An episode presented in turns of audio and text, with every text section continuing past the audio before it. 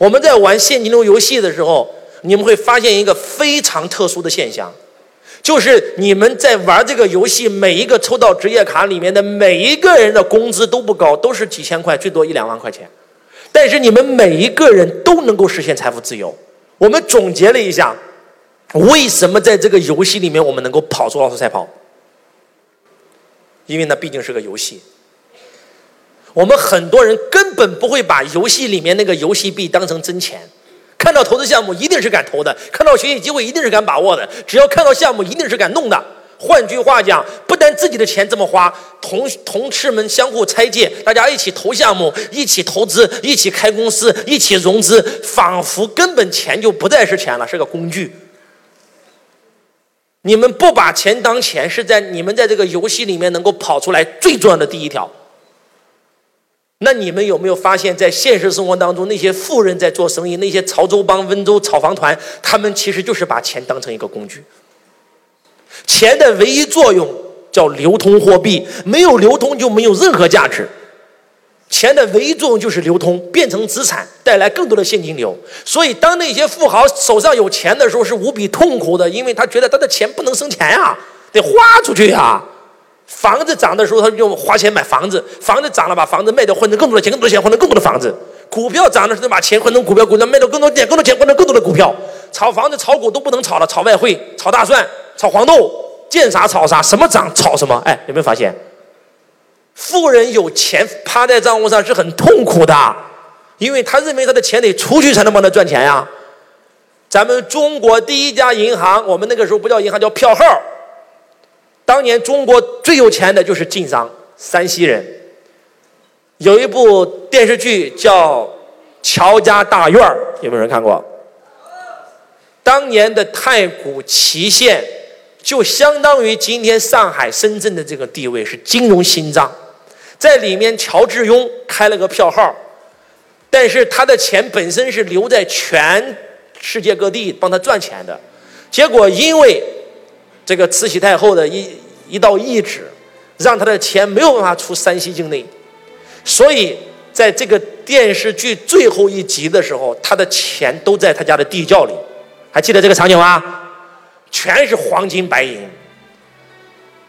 当乔致庸下了家的地窖，看到黄金和白银都窝在家的地窖的时候，这哥们特别伤心，特别痛苦。你们都在这干嘛？应该走出去啊！应该帮我赚更多的钱啊！你在这里产生不了任何的价值。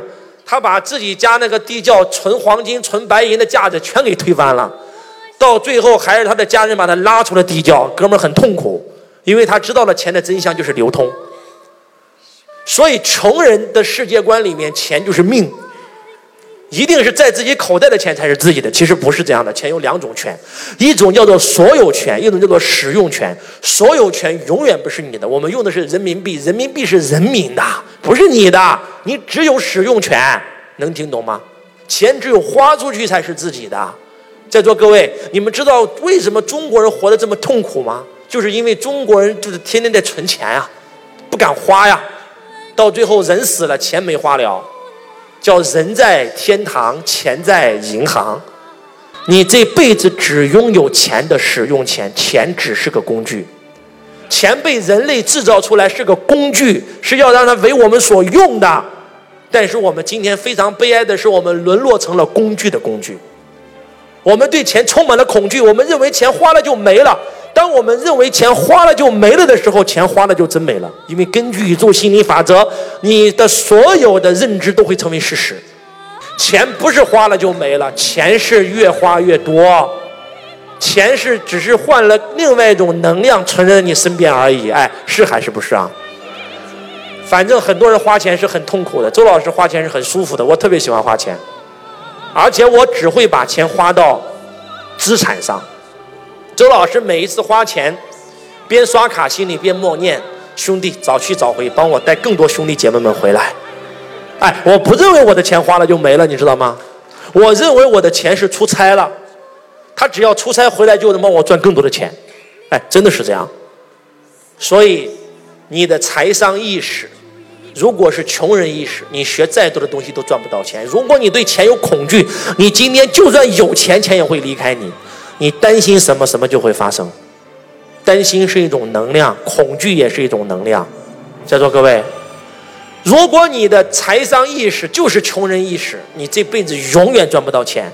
我们在财商之道这个课程里面会花四天四夜的时间，完全颠覆你对钱的认知。你再看钱，你会发现它就是个工具，你对钱没有任何的恐惧。同学你好，感谢您收听周文强老师的音频。